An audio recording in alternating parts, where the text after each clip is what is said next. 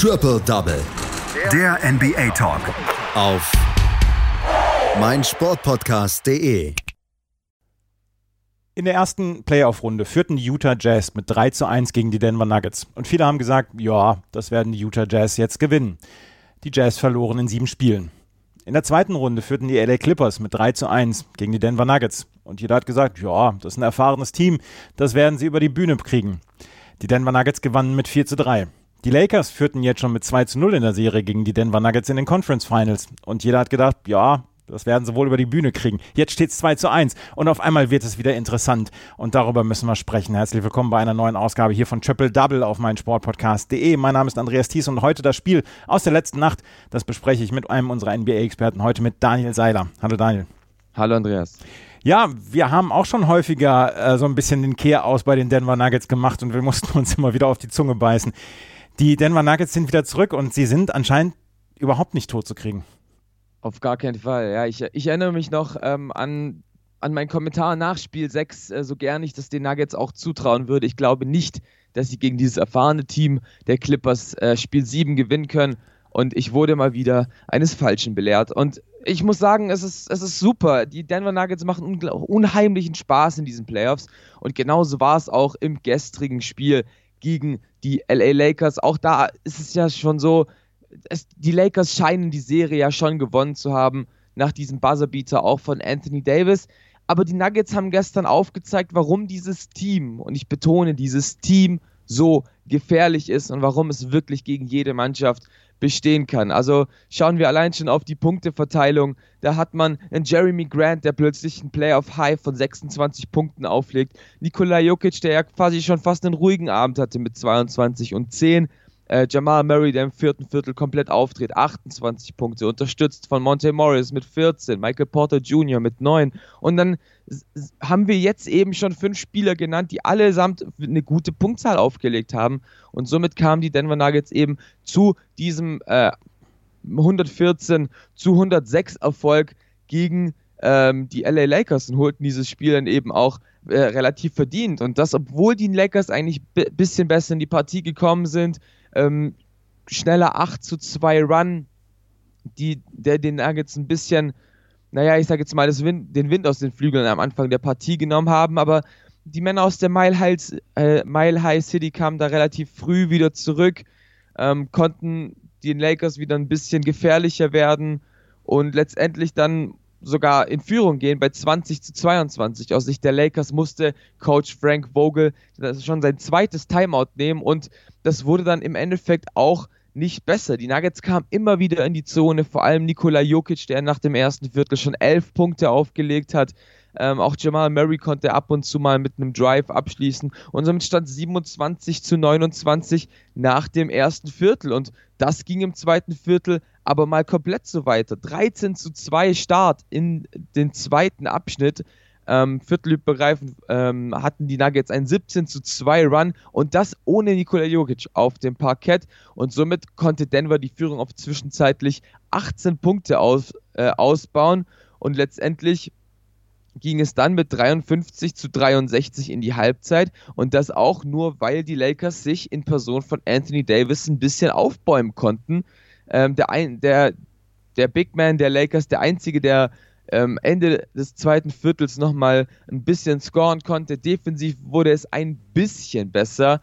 Und ich betone ein bisschen besser. Die Zone war ein bisschen dichter als davor. Die Würfe der Nuggets fielen aber nicht mehr so. Und somit ging es eben nach zwischenzeitlich, wie gesagt, 18 Punkten, ähm, nur noch mit einer 10-Punkte-Führung für die Nuggets in die Halbzeit. Und das war das erste Mal in dieser Serie, dass Denver zur Halbzeit führte. Und ja, im dritten Viertel ließ sich die Mannschaft von Michael Malone da auch nicht von beeindrucken, dass die Lakers ein bisschen besser rauskommen wollten. LeBron James kam so endlich ein bisschen in den Playoff-Modus, hat übernommen, ist in die Zone gekommen, hat penetriert, hat auch ähm, seine Turnaround-Jumper von der Zone ausgetroffen. Aber das hat die Nuggets einfach überhaupt nicht interessiert. Die Mannschaft früh im Bonus hat sich also viele Freiwürfe über, ähm, erarbeiten konnten, konnte und als Team hat diese Mannschaft einfach unglaublich funktioniert. Ich habe es erwähnt, sehr breites Scoring und das hat man eben vor allem im dritten Viertel gesehen und somit konnten die Nuggets mit bis zu 20 Punkten führen im dritten Viertel. Letztendlich ging es mit 75 zu 93 in das letzte Viertel. Und das eben vor allem, weil die Defense der Lakers wieder überhaupt nicht funktioniert hat. Also sowohl in Transition konnten die Nuggets machen, was sie wollen. Und das Pick and Roll wurde einfach auf eine kuriose Art verteidigt. Man ist abgesunken bei Nikola Jokic, um Jamal Murray zu doppeln. Und das bestrafte der Serbe einfach konsequent. Ähm, Im vierten Viertel kamen die Lakers wieder ran. Plötzlich gab es mal ein, zwei Steals. Bei nur noch plus 12 nahm Coach Michael Malone einen Timeout.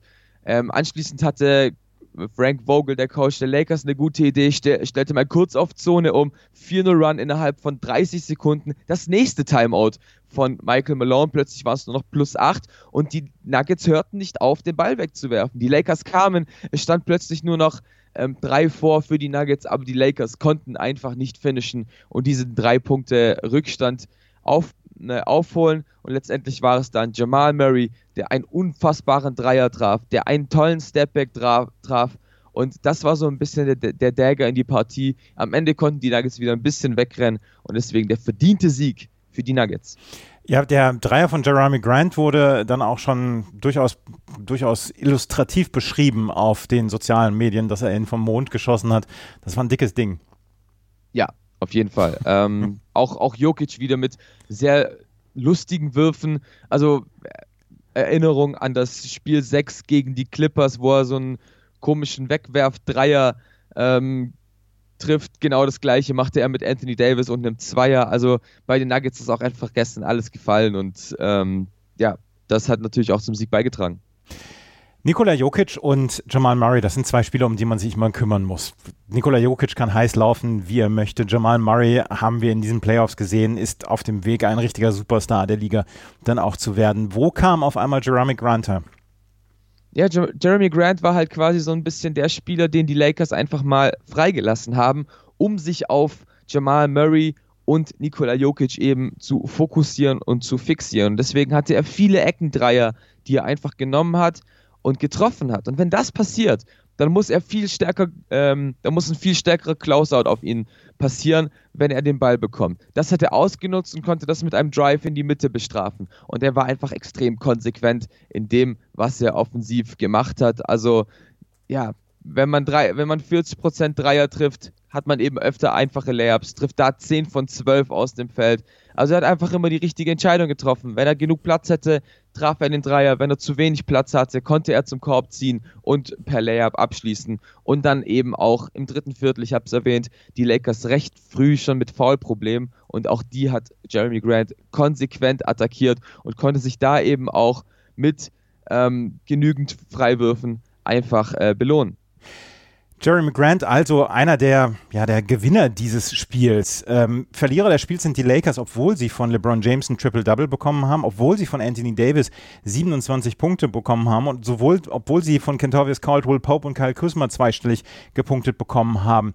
Ist das jetzt ein richtiges Warnzeichen für die Lakers? Sie müssen hier wirklich zu 100 Prozent da sein, um die Denver Nuggets aus dem Weg zu räumen, weil die scheinen ja nun wirklich ähm, sich von keinem Rückstand abhalten zu lassen ich denke, ein Wahrzeichen, äh, ein Warnzeichen war gar nicht nötig für die Lakers, denn man hat ja schon im letzten Spiel gemerkt, wie gefährlich die Nuggets sein äh, könnten. Letztendlich hat einfach bei, bei den Lakers das, das Teamkonstrukt gar nicht so gut funktioniert. Rajon Rondo war nicht so gut in der Partie, Alex Caruso war ein Totalausfall. Ähm, man, war nicht, man war sich nicht so recht sicher, wie man jetzt die Center-Position mit Howard oder McGee lösen wird. Also ich könnte mir da zum Beispiel auch vorstellen, dass in Game 4 auf jeden Fall Dwight Howard starten wird und letztendlich einfach auch eine, eine Statline, die sehr, sehr komisch ist. Ähm, Anthony Davis mit nur zwei Rebounds in dieser Partie. Also wirklich unfassbar schlechtes Deadline. Defensiv war er erstaunlich schlecht, kein Block ähm, für AD und deswegen müssen sich die Lakers auf jeden Fall einfallen lassen, wie sie dieses Team stoppen können. Aber ich, ich sage jetzt mal, wenn AD wieder ein bisschen mehr in Normalform ist. Und das, das sagt sich so komisch trotz 27, bei 27 Punkten, aber er war einfach nicht der dominante Spieler, der er sonst immer war. Und wenn eben auch Spieler wie Danny Green endlich wieder funktionieren, dann ähm, sehe ich da die Lakers schon wieder auf einem aufsteigenden Ast für Game 4. Die Lakers also mit 2 zu 1 Führung. Ich habe einen schönen Tweet gelesen. Ähm, entweder sie verlieren Spiel 4, dann steht es 2 zu 2 und die Lakers haben Druck, oder sie führen 3 zu 1 und dann haben sie Denver.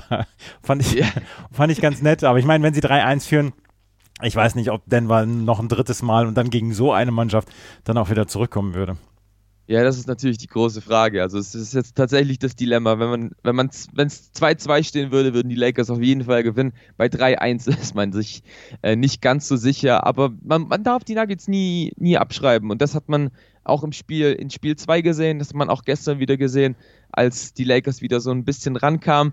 Aber auch da, ich muss jetzt also ohne die Nuggets jetzt kleinreden zu wollen, wenn die Lakers 3-1 führen, dann denke ich, ja. schließen sie diese, diese Serie auch. Aber das haben wir beide auch schon mal gesagt hier in diesem Podcast, ne? Das ist richtig. ja. ähm, aber die Denver Nuggets können wir uns darauf einigen, das ist die beste Geschichte der Playoffs bislang. Oh ja, oh ja. ja. Die Denver Nuggets also verkürzen in dieser Serie auf 1 zu 2. Die LA Lakers ähm, müssen in Spiel 4 müssen sie wieder was tun. In der Nacht von Donnerstag auf Freitag wird das Spiel stattfinden. Heute Nacht findet Spiel 4 der Boston Celtics gegen die Miami Heat statt, die jetzt ein bisschen eine längere Pause gehabt haben. Ähm, wir haben allerdings noch eine zweite News aus der NBA letzte Nacht. Die äh, Chicago Bulls haben einen neuen Headcoach. Ja, Billy Donovan, ähm, Ex-Coach von den Oklahoma City Thunder, übernimmt in der Windy City und wird Nachfolger von Jim Boylan, ähm, der ja die, die Mannschaft so ein bisschen in den Ruin getrieben hat, ehrlich gesagt. Ähm, somit sind die Bulls eins der, der wenigen Teams, die schon einen Coach haben für das nächste Jahr. Und ähm, ja, man bekommt einen sehr erfahrenen Coach, lange Coach im, beim, im College gewesen in Florida, insgesamt 19 Jahre, dann fünf Jahre bei den Oklahoma City Thunder, hat da eben gezeigt, er kann mit jungen Spielern arbeiten, er kann die Playoffs erreichen und natürlich äh, sehr interessanter Stat, letztes Jahr Top 3 äh, im Coach of the Year Voting. Also ich denke, da haben die Chicago Bulls wieder einen sehr guten Mann an der Seitenlinie und das freut auch den neuen General Manager Arturas Karnisovas und ich bin sehr gespannt, was Billy Donovan in Chicago erreichen wird. Ähm, auch ganz interessant, gestern im Livestream von Zach Levine hat er die Nachricht erhalten, dass Billy Donovan äh, neuer Coach wird und ähm, der Shooting Guard der Bulls scheint sehr erfreut über seinen neuen Head Coach zu sein und ich denke, er passt sehr gut zu diesem Team und auch zum Kader der Bulls. Vielleicht schafft er es ja, die Traditionsfranchise wieder nach oben zu bringen. Ja, es kann ja auch nicht viel schlechter werden. Das ist allerdings richtig. Ja. Die äh, Chicago Bulls haben also einen neuen Headcoach. Ich habe gestern noch gelesen, dass die neue Saison eventuell erst im neuen Jahr gestartet wird, weil wir halt in den Oktober reingehen mit den Finals und dass die äh, Teams dann ja auch ein bisschen Pause brauchen. Im November soll es den Draft geben und dann eventuell gibt es erst eine neue Saison dann im neuen Jahr. Adam Silver ist sich da allerdings noch nicht so ganz zu 100% sicher. Das sind die News, die wir haben aus der letzten NBA-Nacht. Die Denver Nuggets verkürzen gegen die LA Lakers und die Chicago Bulls haben einen neuen Head Coach. Das war Daniel Seiler mit seinen Einschätzungen zu diesen beiden äh, News des, der Nacht. Vielen Dank, Daniel. Vielen Dank. Triple Double. Der NBA Talk. Auf meinsportpodcast.de